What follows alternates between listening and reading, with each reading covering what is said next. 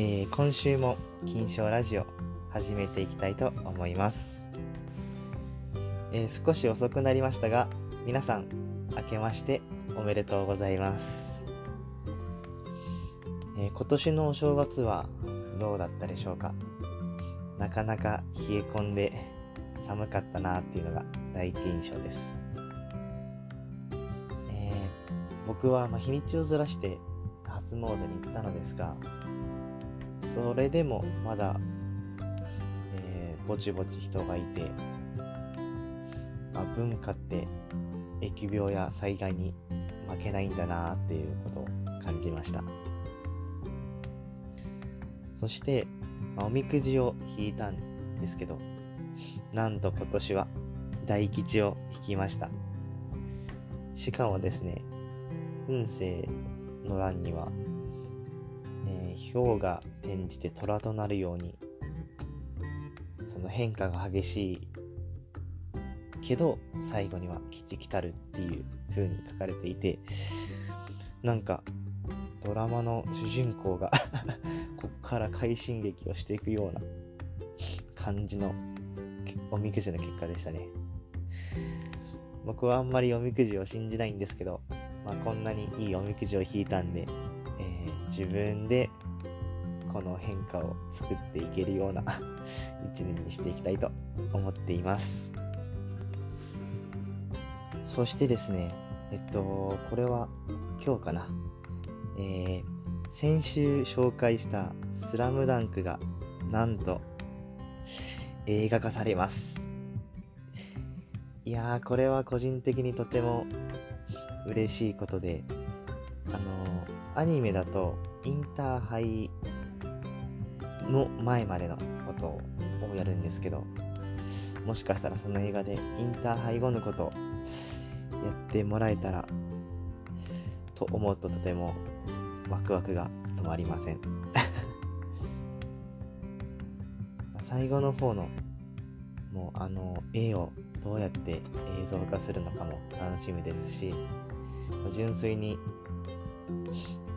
あのスラムダンクをスクリーンで見るのも楽しみです。いやーなんか今年のスタートはとてもいい気がしています。いやーとても本当楽しみです。はい。ということで、では早速、えー、コーナーに移っていきましょう。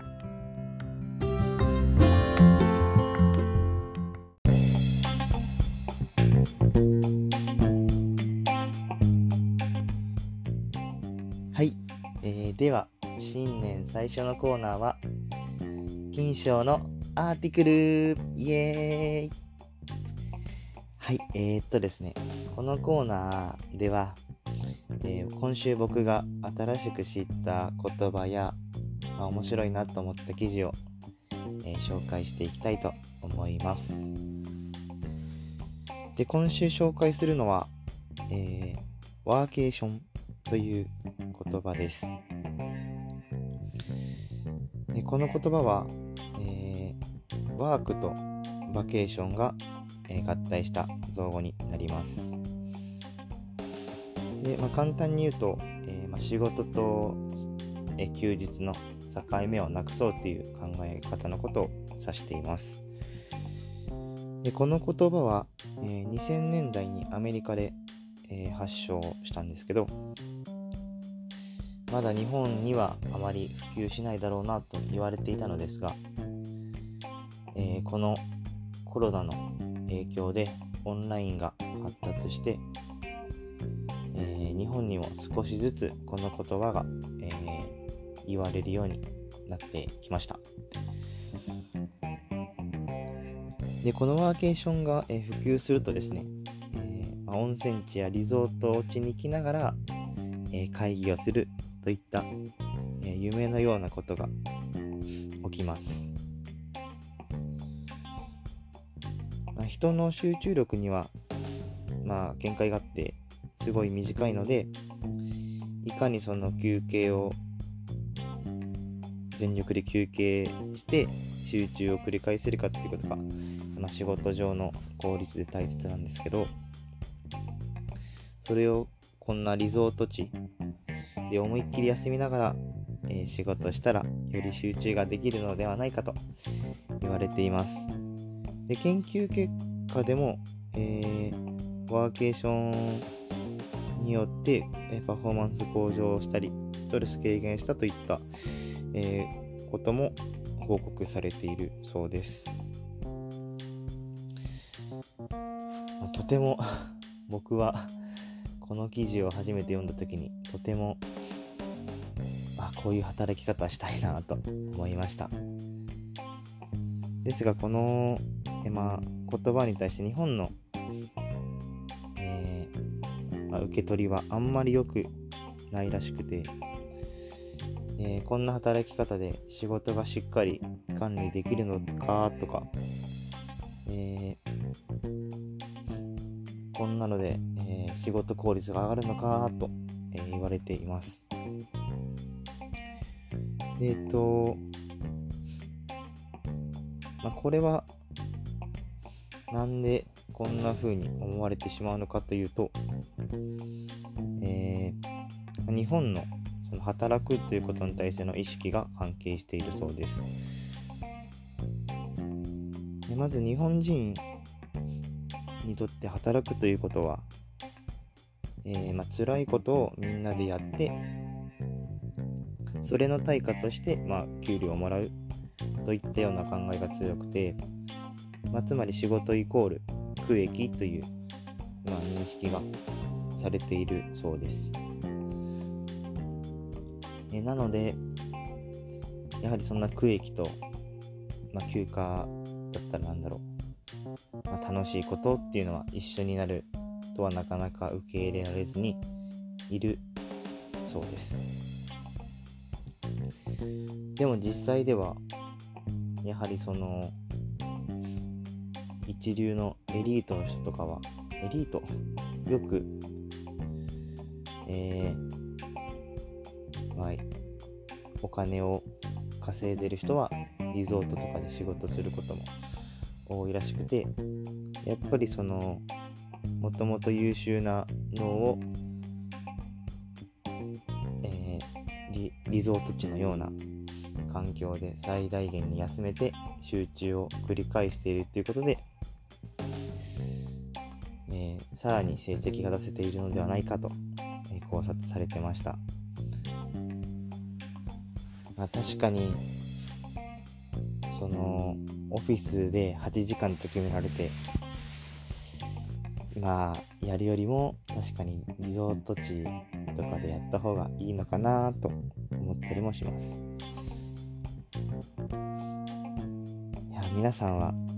どっちの方がいいですかね？とこの記事の最後にまあもしかしたらそのワーケーションっていう言葉も死語になってなかったようなことになってしまうかもしれないんですけど、まあ、そういったように働き方に対して、考えることが非常に大切なのではないかと、締められていました。いやーこれを読んだ時にはそうですね。働き方ってもっと考えた方がいいんだなと思いました。やっぱり僕は8時間労働が当たり前で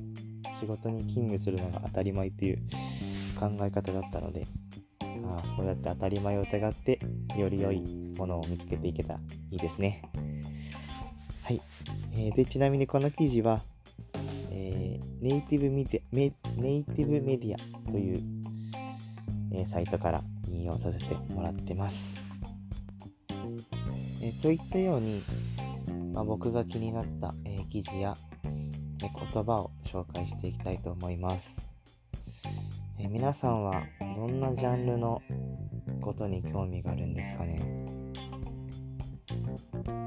も皆さんが興味あるけどそこは知らなかったっていう絶妙なチョイスを狙って、え今後も紹介していけたらいいなと思います、え以上で金賞のアーティクルのコーナーは終了です。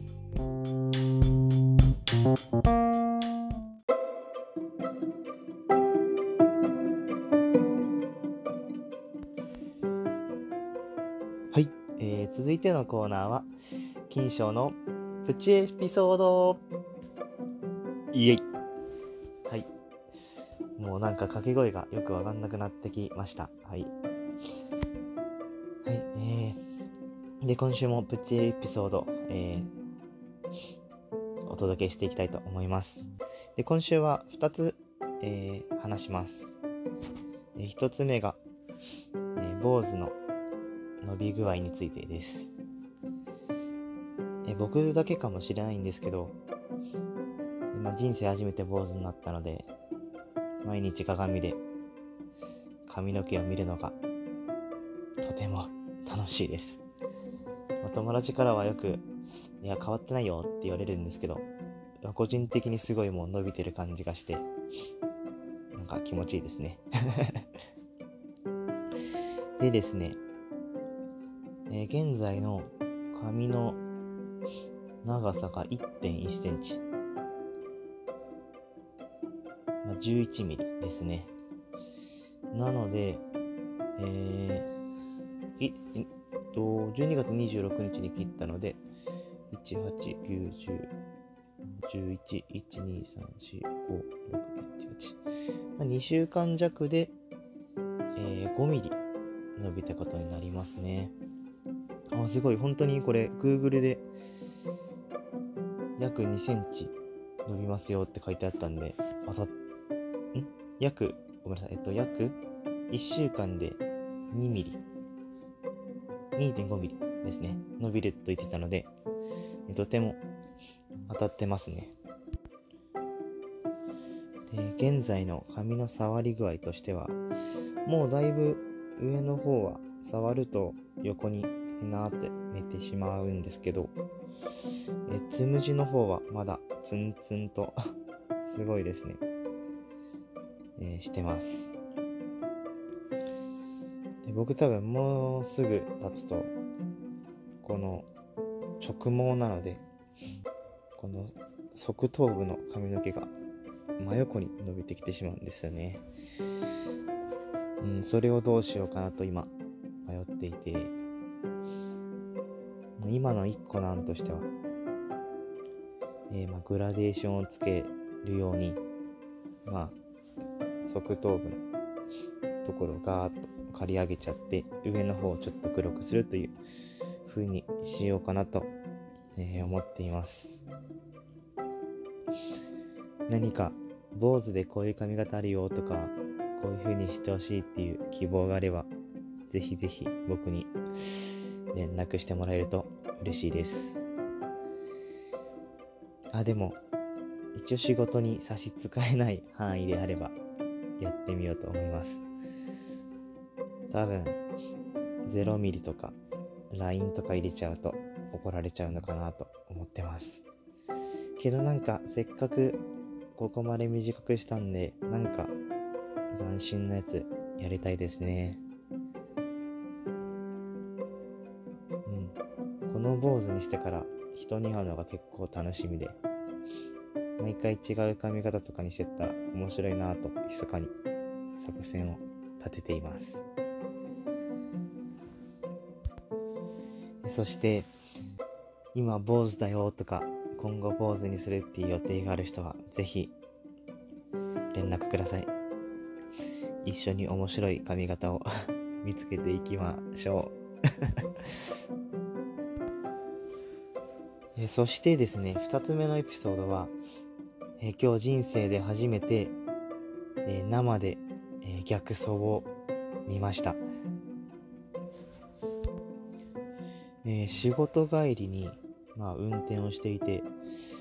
ちょうど交差点の一番前で僕が信号に引っかかって止まりました。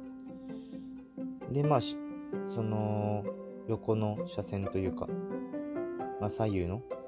あの走ってる車は、まあ、バーッと通るじゃないですか。そして信号が、まあ、右折に変わって、その右折の信号も、まあ、黄色になってくるときに、僕の左から1台の軽自動車が結構急いだ感じで来て、で、なんかちょっと、そ、すごいブレーキをかけて、迷った感じに走ってきたんですよね。で、なんとですね、そのまま、えっ、ー、と、僕らの右折レーンに入ってきちゃって、もうとてもびっくりしました。で、僕が知っていた道路が、その、まあ、2車線なんですけど、えっと、2車線なんですけど、真ん中に大きな木とかがあって、その移動はできないようになってるので、間違えて入ってきちゃったらもう戻れないような車線でした。まあ、たまたま横断歩道がすぐ近くにあって、反対側の車線に行けるんですけど、いや、もしなかったらと考えると多分事故起きてたのかなって思います。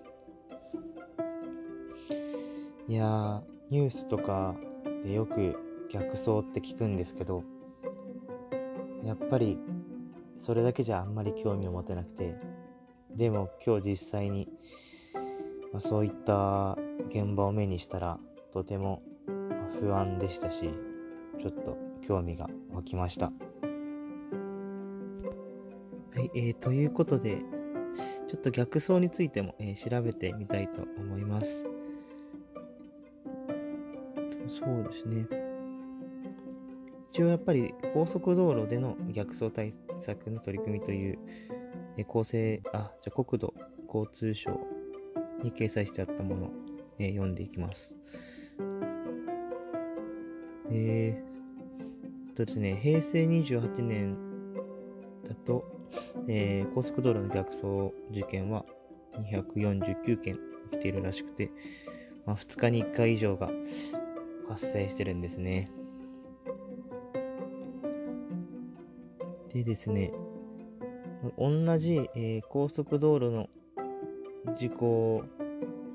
の中でも、えー、ま、死亡者もしくは怪我をしてしまう人が出る事故となる可能性が割合が5倍で、え死亡事故となる割合が40倍となっていて、ま、つまりひとたび逆走事故を起きるとえ重大な事故につながるということが書かれています。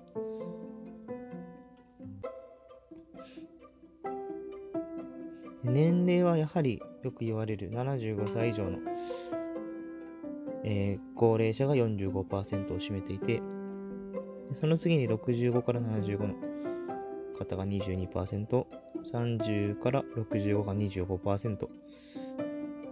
となっています。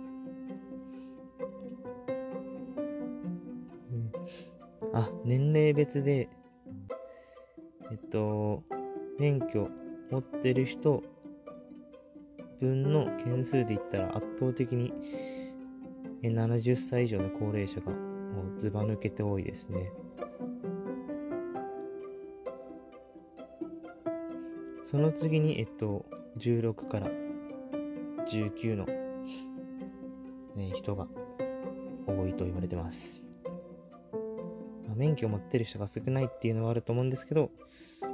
だいぶやはりそういった高齢者、もしくは若者で多く事故が起きているそうです。僕も初めて事故した時は、初めてというか、事故した時は、確か未成年だった気がします。はい。いやー、しっかり数値に貢献したってことですね。で、この対策として、えっ、ー、と、平成27年にこういった起きやすい場所、合流部とか、えー、インターチェンジ入り口とかに、あのー、ラバーポールっていうあの、よく子供の頃蹴っ飛ばしていた赤と白のコーンとか、地面に大きな矢印を書く大型矢印画面、画像、表示など、などを設置することで、その場所で7割減少したという結果が出てます。いや、すごいですね。だいぶ激減してますね。で、これを、2028年からは、あ、平成28年からは、今全国的に取り付けようとなっています。うんいやこうやっていろんな方がいろんな分野でより良くしてくれてるんですね。で、で、それで平成30年には事故の件数が200件にまで減ってるので、その効果は出てるんですかね。果たして令和2年になった時には一体何件起きてたんですかね。まだそこまでの情報がなかったんで何とも言えないです。いやー、えー、全然知らなかったです。こんなに起きてることを。やっぱりこうやって自分で実体験して調べるとすごい勉強になるなと今感じました。はい。では、えー、金賞のプチエピソードの、プチエピソードのコーナーは以上です。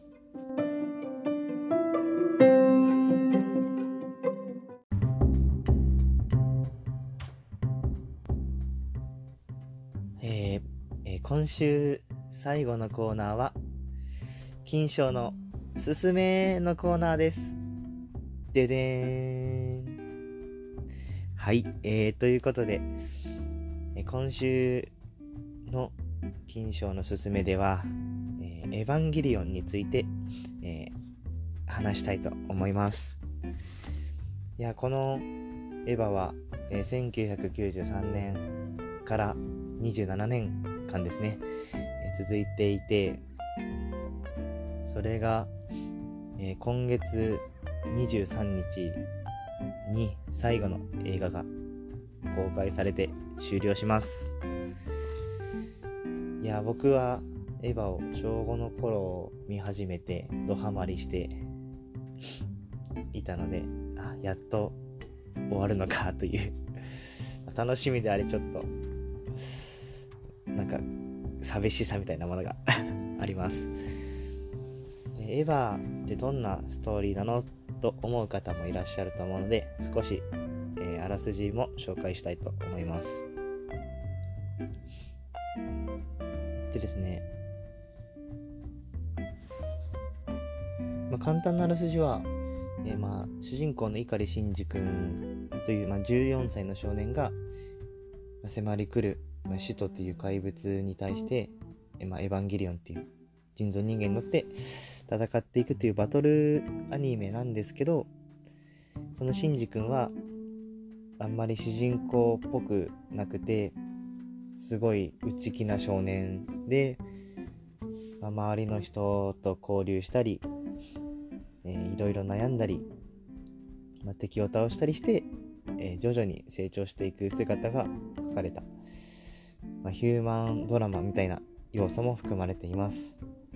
まあ、さらにですね、もう作中にはなんか、人類保管計画とか、ネルフとか、ゲルビンとか、ゼレとか、なんかすごい難しい用語が出てきますし、なんかビルもすごい動いたり、めっちゃかっこいい銃とか出てきたりして、すごい SF 感もあったりしますね。えっと、さらに、まあキャラも有名なのが綾波レイとか惣流・アスカ・ラングレーとかいろんなキャラクターも出てきてそういったキャラクターという点でも楽しめますね。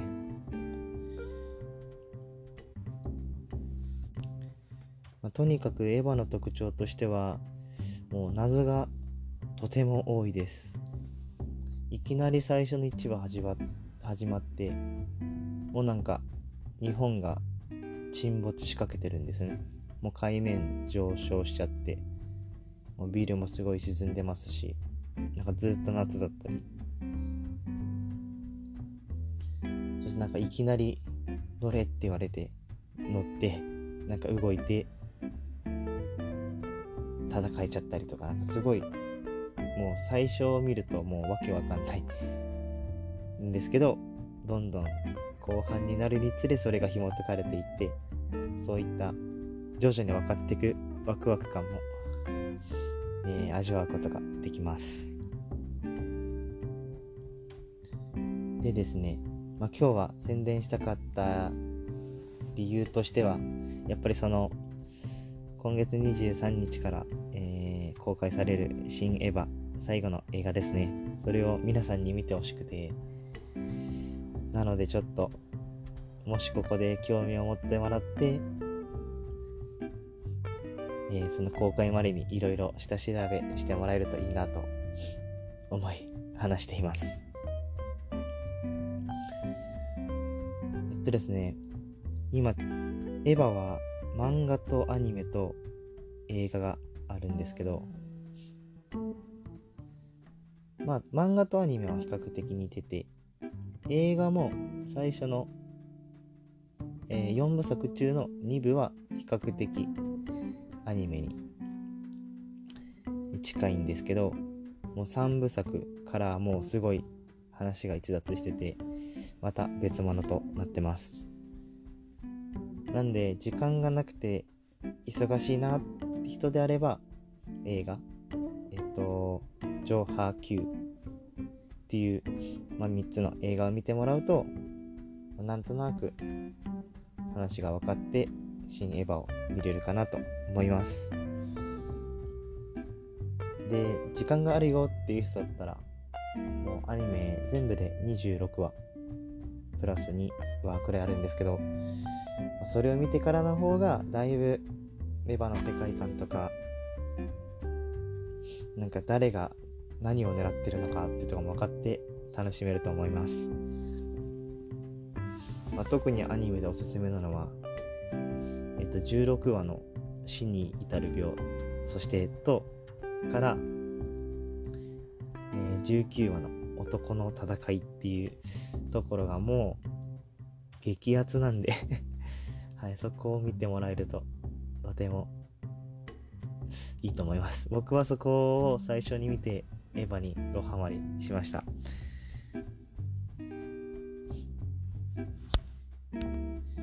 いやも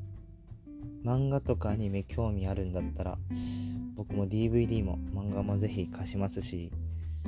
今ちょうど Amazon プライムでジョハ Q の映画が見れて Netflix ではアニメ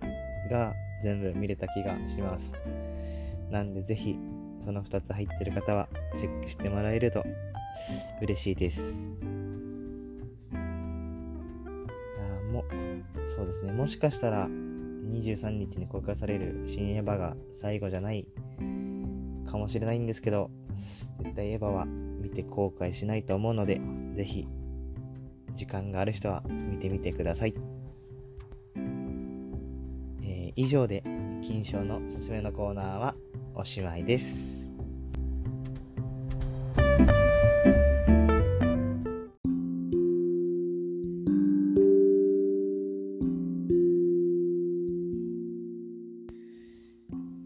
エンディングのコーナーです。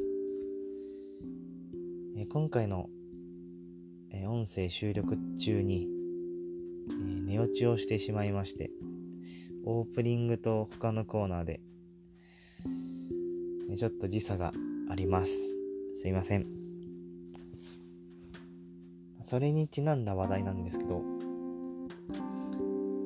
えー、っと、音声を取るときは、えー、いつも住んでる離れじゃなくて、母屋の一室で撮ってます。で、この部屋にも、まあ、仮設ベッドみたいなものがあって、